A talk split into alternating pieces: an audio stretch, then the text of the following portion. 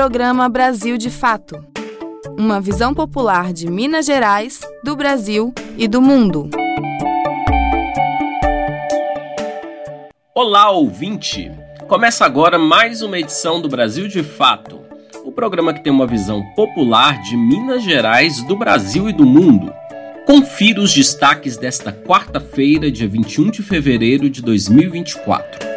Proposta apresentada no Senado prevê o fim de regalia para juízes que cometerem crimes no exercício de seus mandatos.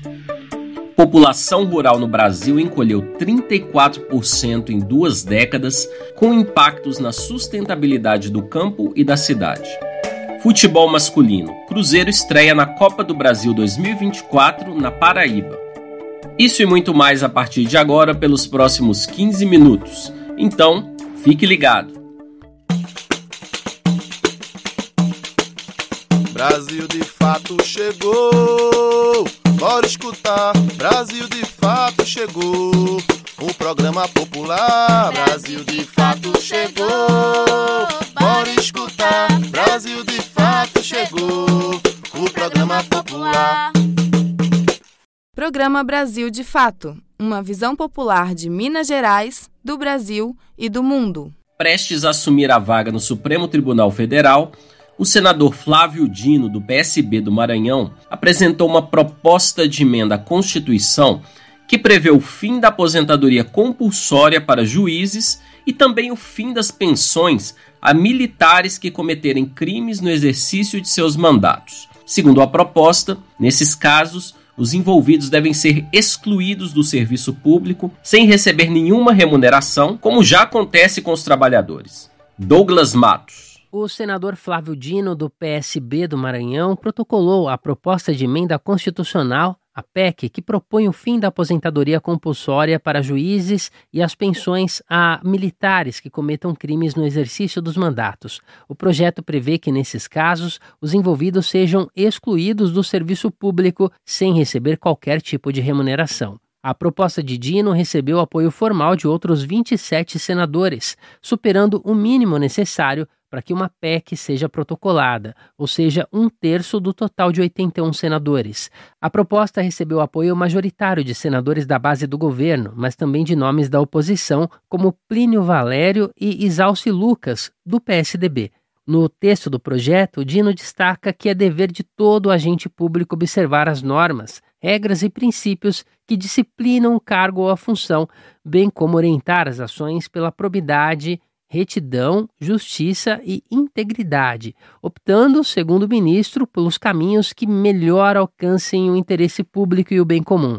Além disso, o texto aponta que a aposentadoria dos casos citados assume caráter de sanção, quando na verdade é um direito de todos os trabalhadores para que tenham condições dignas de vida, quando não puderem mais desempenhar as atividades de trabalho, a apresentação da PEC é um dos últimos atos de Flávio Dino no Senado, eleito para o cargo em 2022. Ele não chegou a assumir efetivamente a cadeira no começo da legislatura, já que foi indicado pelo presidente Lula para o cargo de ministro da Justiça e Segurança Pública. Indicado novamente pelo presidente, agora para o Supremo Tribunal Federal, Dino deixou o ministério e assumiu formalmente o mandato no último dia 1 de fevereiro, para uma curta passagem ele vai renunciar nesta quarta-feira, dia 21, para assumir no dia seguinte, 22, o cargo no Supremo.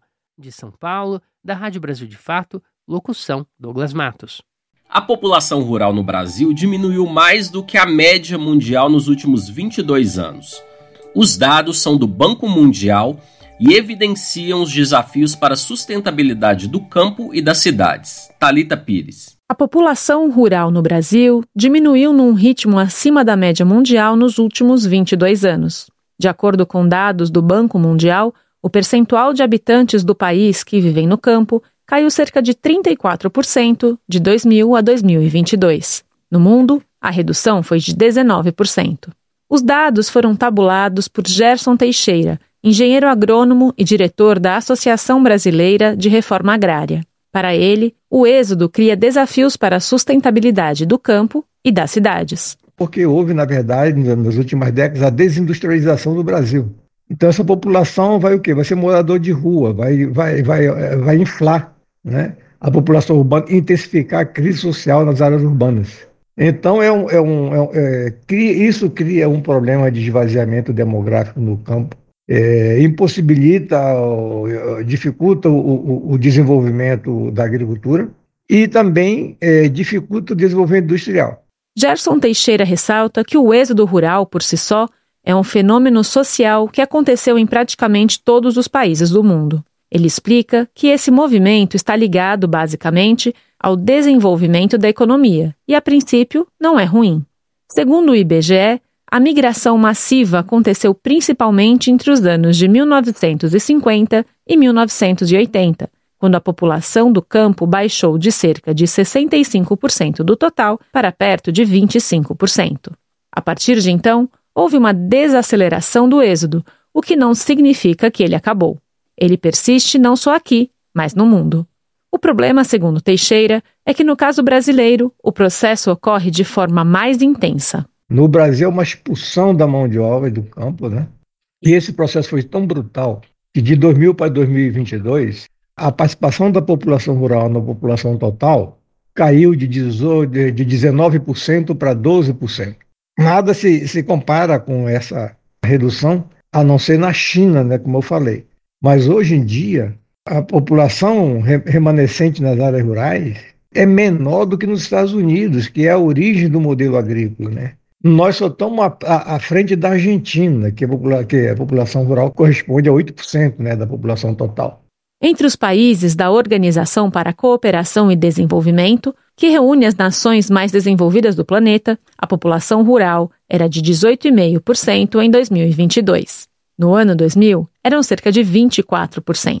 Além disso, no ano 2000, mais da metade da população mundial ainda era rural, cerca de 53%. Em 2022, ela baixou para algo em torno de 43%. A CONTAG, Confederação Nacional dos Trabalhadores na Agricultura, em parceria com o DIEESE, lança todo ano estatísticas sobre a agricultura familiar no Brasil. Em 2023, o anuário já tinha destacado a redução da população rural no país. O fenômeno afeta principalmente os mais jovens e está ligado à falta de perspectivas de trabalho e estudo no campo. O número de estabelecimentos rurais de educação básica caiu de 79 mil para cerca de 52 mil, de 2010 para 2022. A população com idade entre 18 e 59 anos, ou seja, apta para o trabalho, Diminuiu em quase um milhão também de 2012 a 2022. A população geral não diminuiu menos porque o número de idosos cresceu em cerca de 200 mil pessoas.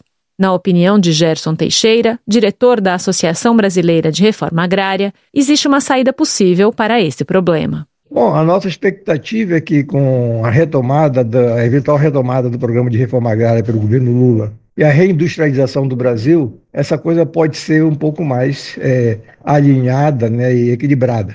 Para a CONTAG, é preciso pensar políticas que tornem a vida nas zonas rurais mais atrativas, com conectividade, modernização, saneamento e habitação rurais. Uma das mais importantes dessas políticas, voltadas para manter a população no campo, é o Plano Safra para a Agricultura Familiar de 2023, apresentado pelo governo federal. Essa iniciativa contém linhas de crédito voltadas exclusivamente para os mais jovens. Ao todo, o programa vai destinar mais de 71 bilhões de reais em crédito rural com juros baixos a pequenos produtores. O número é 34% superior ao anunciado na safra passada e o maior valor histórico. De São Paulo, da Rádio Brasil de Fato, com reportagem de Vinícius Konczynski, locução Talita Pires. Essa emissora é parceira da Rádio Brasil de Fato. Você está ouvindo programa Brasil de Fato. Brasil de Fato no mundo. A Justiça do Reino Unido está prestes a decidir o futuro de Julian Assange, preso político que denunciou os crimes de guerra dos Estados Unidos. Na primeira sessão do julgamento sobre a extradição do jornalista, ele não pôde comparecer por estar com a saúde debilitada. Daisy Rocha. Questões de saúde impediram Julian Assange de comparecer ao julgamento que pode determinar que ele seja extraditado do Reino Unido para os Estados Unidos. A primeira sessão sobre o caso do ativista no tribunal, em Londres, começou nesta terça e deve terminar nesta quarta-feira. Dois juízes vão analisar uma decisão do Judiciário Britânico que, em junho do ano passado, negou a Assange o direito de recurso contra a extradição aos Estados Unidos. No país norte-americano, ele deve ser julgado pelo vazamento de dados e documentos confidenciais pelo site Wikileaks a partir de 2010. A saúde do jornalista, hoje com 52 anos, se tornou uma preocupação ainda maior nos últimos dias. Preso há quatro anos em um centro de segurança máxima na região de Londres, ele corre risco de morrer, segundo a família e os advogados. A esposa do ativista Stella Assange afirmou em coletiva à imprensa que, se ele for extraditado, morrerá. A situação de Assange é acompanhada de perto por organizações e cidadãos de todo o mundo. Uma grande mobilização tomou conta da região do tribunal onde acontece julgamento. Por todo o mundo, atos políticos também marcaram apoio ao ativista. Se sofrer uma derrota jurídica agora, Assange terá esgotado todas as vias de recurso no Reino Unido. No entanto, segundo o grupo de apoio Free Assange ou Assange Livre, em tradução literal, um último recurso ao Tribunal Europeu de Direitos Humanos ainda seria possível.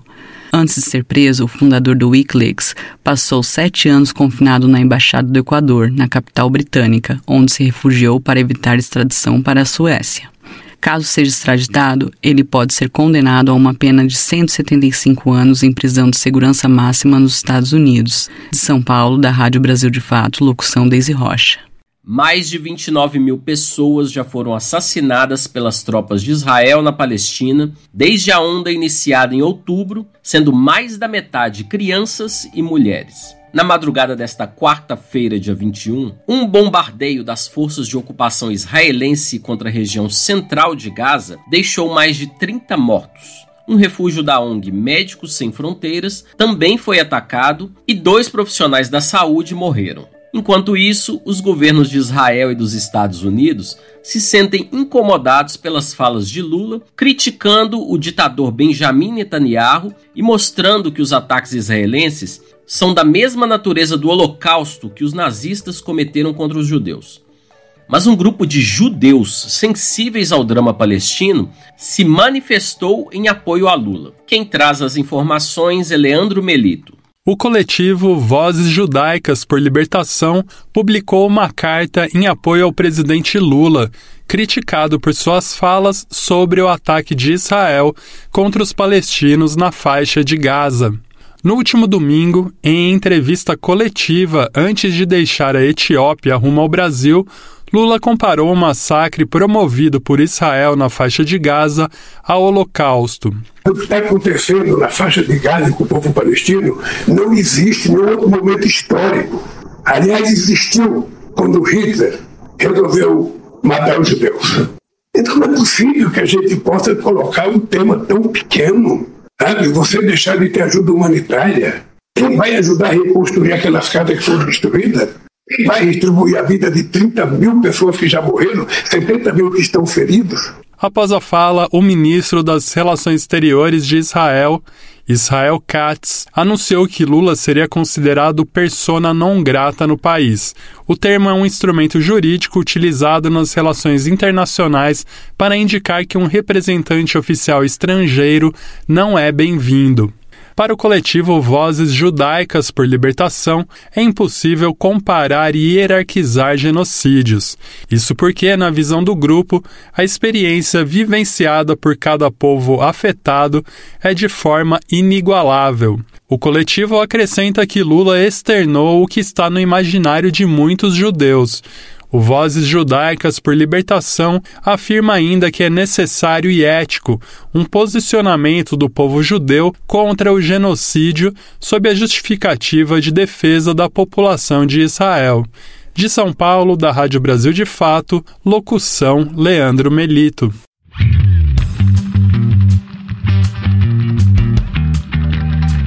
Resenha Esportiva. A justiça espanhola convocou o ex-jogador Daniel Alves e as partes envolvidas no processo em que ele é acusado de cometer estupro em uma boate. Eles devem comparecer ao Tribunal de Barcelona nesta quinta-feira, dia 22. A expectativa é de que o jogador conheça a sentença. A acusação pediu que Daniel Alves seja condenado a até nove anos de prisão. Copa do Brasil. Maior vencedor da competição, o Cruzeiro estreia nesta quarta-feira na primeira fase contra a equipe de Souza, no interior da Paraíba. A partida, marcada para 7h15 da noite, será disputada no estádio Marizão, a Bomboneira do Sertão.